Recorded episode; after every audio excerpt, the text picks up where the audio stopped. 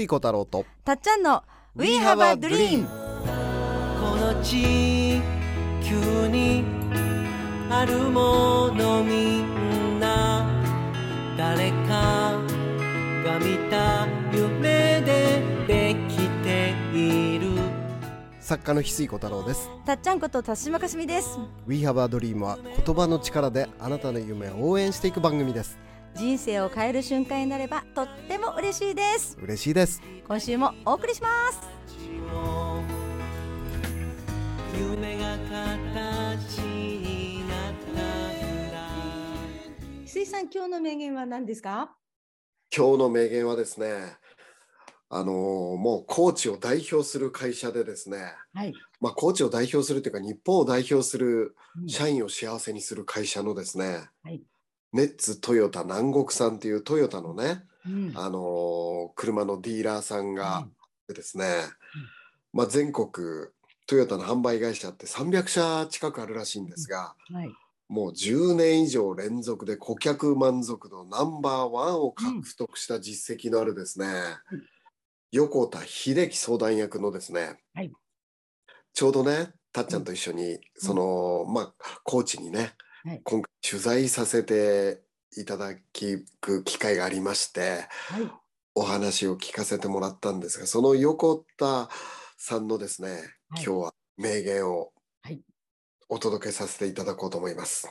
はい、もう横田さんといえばね、皆さんがこう学びに行かれるもう方で、そうそうね、あの、なんていうのかな、考え方、視点が全く、あの、私たち聞けば聞くほど、えー、そういう考えで、人はこう、あの、お客さんにこう対応されて、あそんな風にすると、社員さんはどんどん変わるんですね、みたいな、もう驚きだらけでしたね。まあ、僕らがねよくお世話になってるディ,、ズニー博士と言われている加賀谷克美さんがねうん。わざわざ千葉から高知まで車をね、うん。メンテナンスなんかを高知まで行っちゃうっていう、はい、車検でわざわざそこに行くと、うんその行ってる距離が長いんじゃないかっていう。それだけ感動のおもてなしサービスと学びがあるから、車のメンテナンスに行くのに千葉から高知まで行っちゃってるねそうです。ね。それだけの価値がある しかも 車買うのもね、そこにわざわざ千葉から高知に。でね、その、まあ、今日の名言いきなり言っちゃうけど、はいその、横田さんのね、お話聞かせてもらっていたら、まずはその、社員を幸せにする会社を作ろう。はい。社員を幸せにする会社ができたら、うんもうね、当時はもう何十何十年と前はもうとにかく売り上げ売り上げだけの世界の中に、はい。横田さんは、社員を幸せにする会社を作ろう。うんうん。社員を幸せに作る会社を作れたら、売り上げの、あのーまあ、なんていうのかな、あのー中の上ぐらいの成績は出せるんじゃないかと。なる。いきなりトップとは言わないけれど、うん、社員を、仮その説で。別にうんそう。うんうん。社員を幸せにすることだけを追求してったら、はい。売り上げのことは気にせずに、うん。社員を幸せにすることだけを追求してったら、成績、売り上げ的にも、うんあの、中の上ぐらいは行くんじゃないかってね。うんうんうん。はい。思ったらですね、はい。もう、もう日本を代表する、あの、社員を、会社になっちゃったっていうね。ね、みんなが学びに来るという場所になったっていう。ね、本当にあのおお店ですもんね、お店っていうか。そうそうそう。年間来場数12万人。えって。桁が12万人来ちゃう。ですよ、なんか。ねで、まあ、その横田さんがですね、言ってたのは、え。うんできるだけ遠回りしようってね、今日の名言は。できるだけ遠回りしよう。うん、どういうこと？ですよね。そう。うんもうね、横田さんは自分がいなくなってからね、もう、その自分の後の代ぐらいでうん花が咲けばいいやって思って始めてたらしいんだよね。もう今、やっぱり、その、明日には効果が出したいっていうような時代になってるじゃないですか。うんうん、今すぐ 本当に聞いたらすぐ変わりたいみたいな。そ でもできるだけ遠回りしてはい。花が咲くのは自分が死んでからでいいってうんそこがねなんか王道感がねすごくあって僕が一番感動したのはあの近くに保育園があって、うん。まあ、幼稚園があってね、うん。そこにうん。横田さんねうん。横田おじさまがそこの保育園に行くとですねうん。子供たちがスーパーおじいちゃんって言って湧くんだよね。スーパーおじいちゃんが来たって。ね、手振るらしいですよ。そうそう。でなんでかって言ったら。もともとはうん。そこの幼稚園、まあ、保育園ね、そのその横田さんのところでうん。経営してるんだよね。うん。でとにかくもうすあのネッツ南国あのトヨタの南国のすぐ隣で、うん。そう社員の子供たちが、あの行ける場所をねはい。作りたいっていうことでうん。だから社員の子供たちがみんな行くんだよね。うん。ね実際ねで、うん、案内してくださった方もあの一緒に会社に来るって言われますもんね。そうそうそう。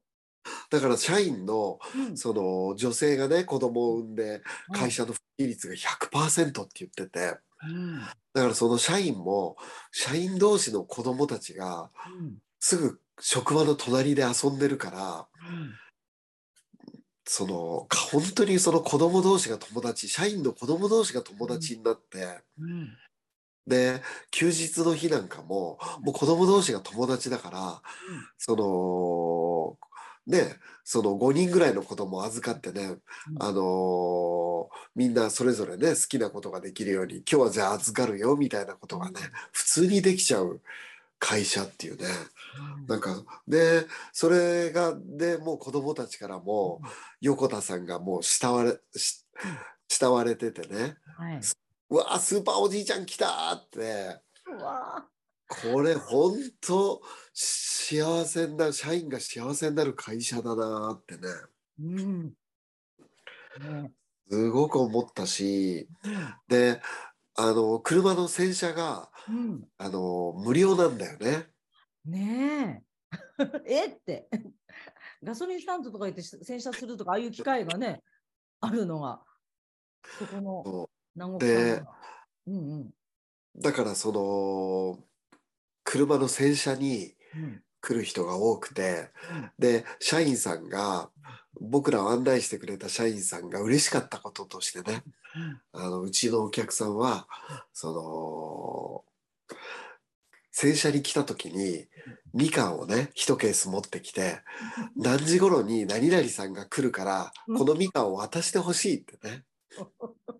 そんな風にまあお客さんとお客さん同士が結ばれてうん。その待ち合わせ場所みたいなねみかんを渡す場所みたいに買われてるっていうそういう風に町の人たちに使わってくださっても、使ってもらえてるところが嬉しいって言ったんだよね。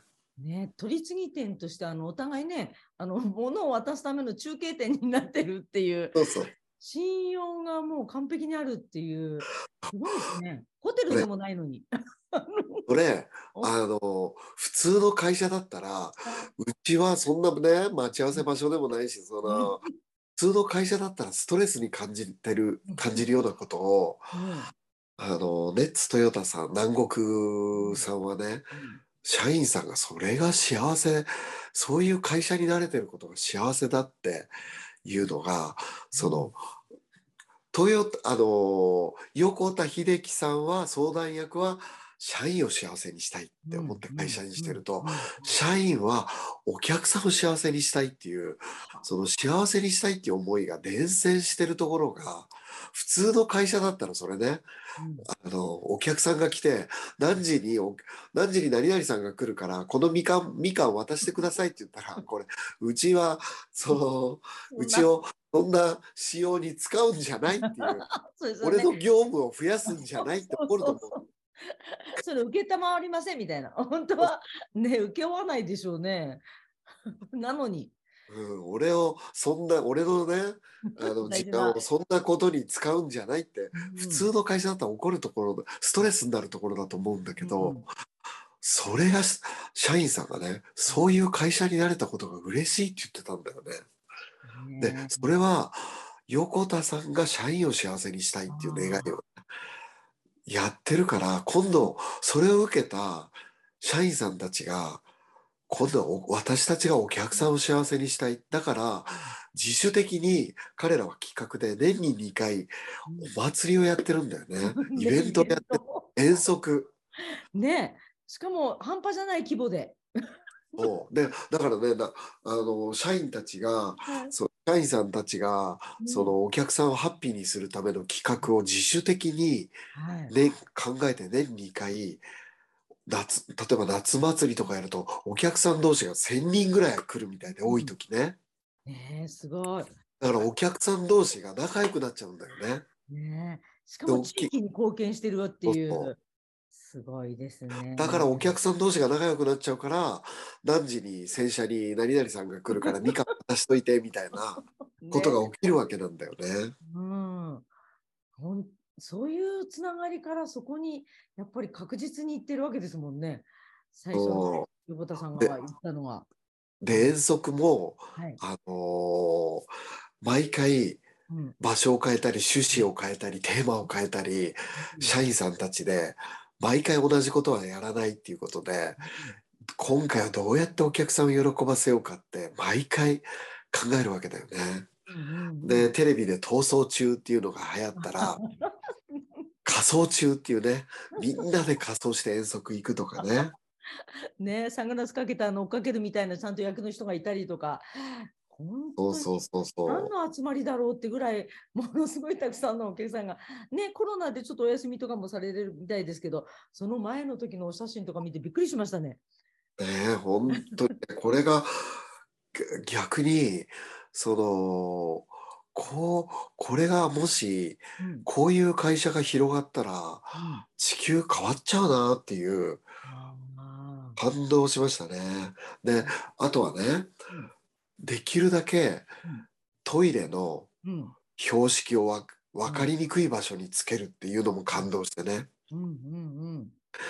なんでかって言ったらできるだけスタッフとお客さんがコミュニケーションが生まれる機会を作りたい。トイレって分かりやすくなってたらお客さんはトイレどこですかって聞かないでトイレ行っちゃう。でもトイレの標識を分かりにくくすることで店員さんがあの店員さんに声をかけてもらうチャンスが生まれる。そうすると声をかけてもらうと交流がコミュニケーションがチャンスが生まれるんでという発想でだから自動ドアも作らない。はい。お客さんが来たらうん。もう待っていてあげて窓ドアをちゃんと手で開けてあげるチャンスを作りたいっていう、そのあえて不便な設定にしてそれを全部お客さんとのコミュニケーションを作るたチャンスにしていきたいっていうもう発想が違うんだよね。ね、接点を多くするためにわざとそうしてるっていう、ね、今本当に石井 さんがよく言われる効率とかって考えてる時代がいっぱいあるのに手間をいっぱいかけるための仕掛け仕掛けっていうかそれがあるっていう。すね手間よ余計大変じゃないですかね。なのにわざとお客さんと接点ができるためのものをしてある。ねいやー今すべて根本から違うという、えね本当これがねうん。広告をせずに年間12万人の人を呼んじゃうっていうね。ねどう本当に気がついたらそれを報告にしなくても口コミで どれだけでも広がってる聞き込みで千葉県の加賀谷さんでさえ高知までい 車運転して行っちゃう。はい、あの多分ね車種としたらねあの全国にあると思うんですよ。あ のその高知で買わなきゃいけないオリジナルではない可能性はあるのにやっぱそのね会社から買いたいってことですもんね社員さんというかそこれすごいことですよう。すごね。いよね。いやーなんか本当横田さんのお名前はこれまでもよく伺ってましたがあの直接教えていただいてあのお店に入ってみて細かいの聞いたらびっくりだらけでしたね。そうですね。今回はね、その横田さんの話は、まあ、たっちゃんとやらせてもらってるオンラインサロンの翡翠ユニバーでね、あの、メンバーにちょっと配信するようにお話をちょっと聞かせていただいてね、うん。あの、配信、あの、する予定ですので、ね、興味のある方はぜひ翡翠ユニバにもね、交流いただけると嬉しいんですけど、本当にこういう会社が、みんなこの会社、あの南国さんに、はい。ネッツトヨタ南国さんに、あの見学に行くといいよね。本当に。実際やっぱすもういっぱい見学の人が行ってる。見学のちゃんとね人もいる。案内してくれる人もいらっしゃるだけでも感動しましたね。余分な業務じゃないんですねもみんなそこで車買うといい。う そうそうそうそう。俺は残念ながら車が運転できないから買えないんだけど。買うことはできるかもしれません運転はしなくても。そうだね。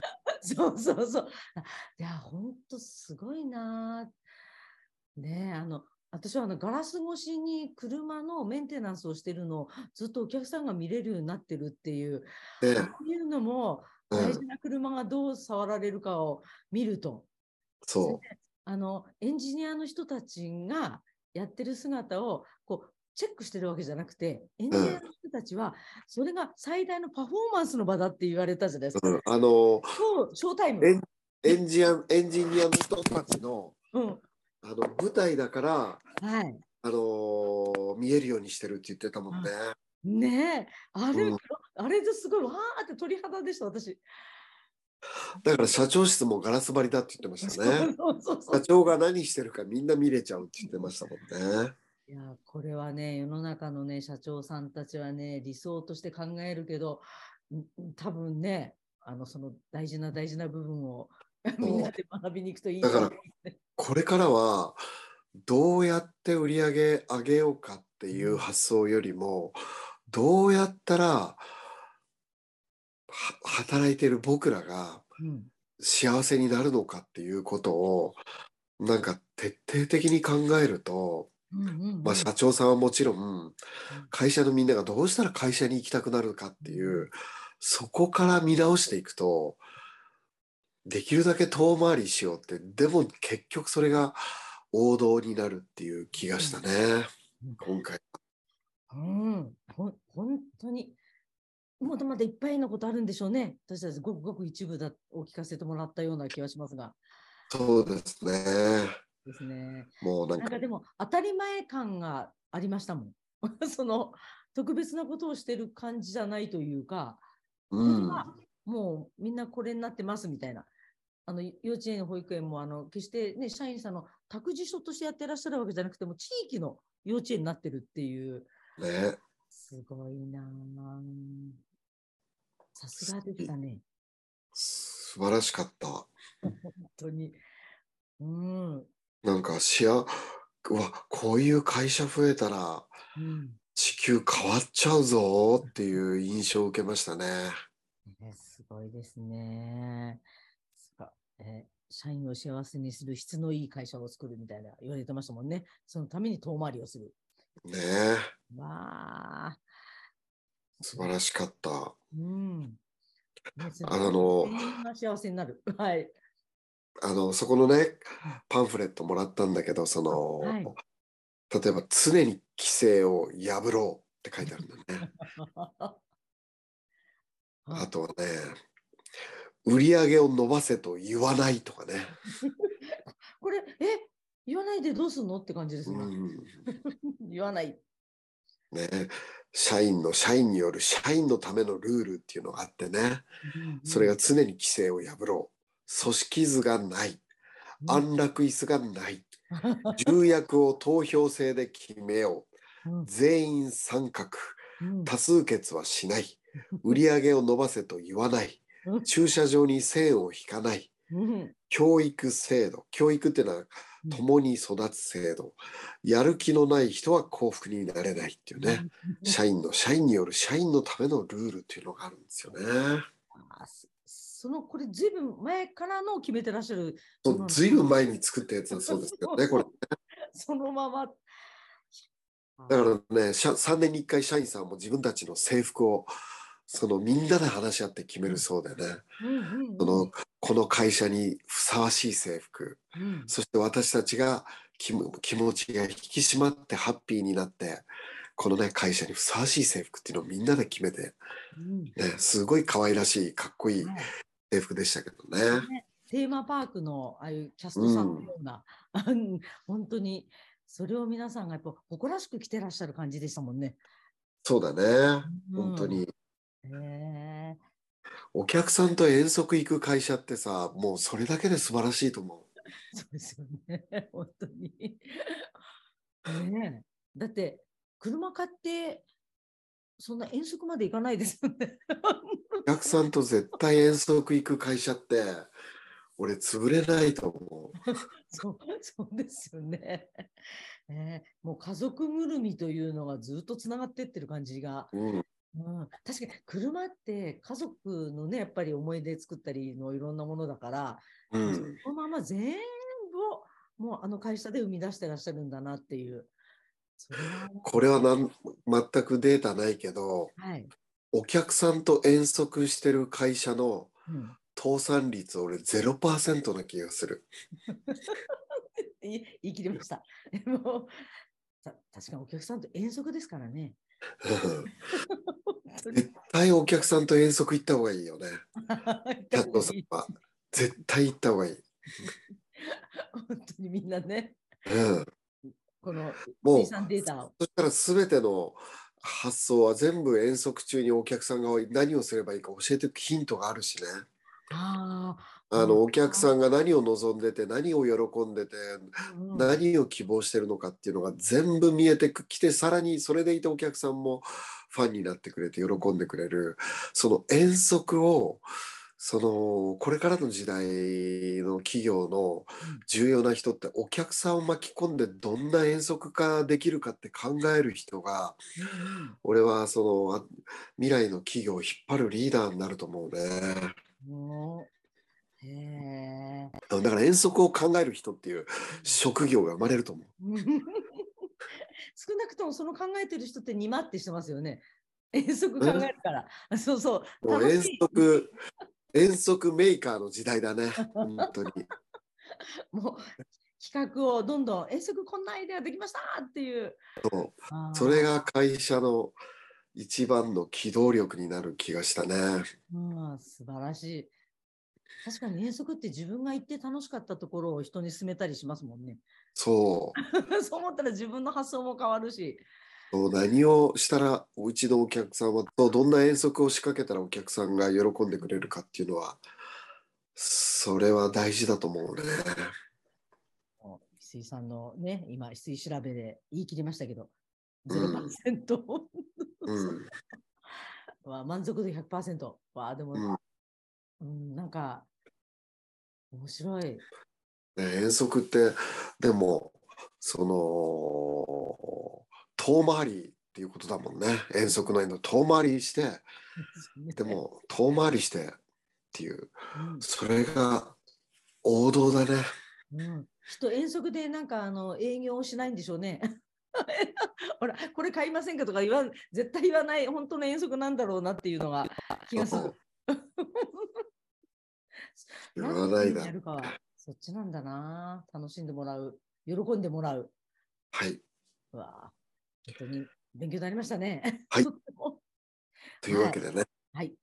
もう、あの、石井さんといろんなところの取材行かせていただいて、ね、こうビジネス的なことの話とか、目から鱗がいっぱいあって、これからもまた皆さんのお話も聞きに行きたいですね。はい、はい。いろいろね。じゃあ僕はこれから温泉に行ってきます。え それどういう流れ？な何の報告ですかそれ？ああ一つだけあの時空フェスあの、今月あもういっぱいまであ今月ね早早割り締め切りなのではい、はいしてます。お待ちしてます。じゃあ石井さんあの温泉行ってらっしゃい。まずありがとうございます。ありがとうございます。あの高知でお会いした皆さんありがとうございました。ありがとうございますあ。りがとうございます。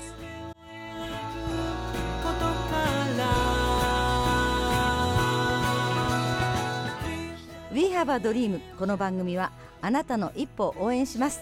あなたは一人じゃない。あなたがあなたらしく笑顔で進めることを願っています。みんなの夢が叶って地球が夢に満ちた惑星ドリームプラネットになるために翡翠小太郎と。たっちゃんこと田島かすみでした。また来週。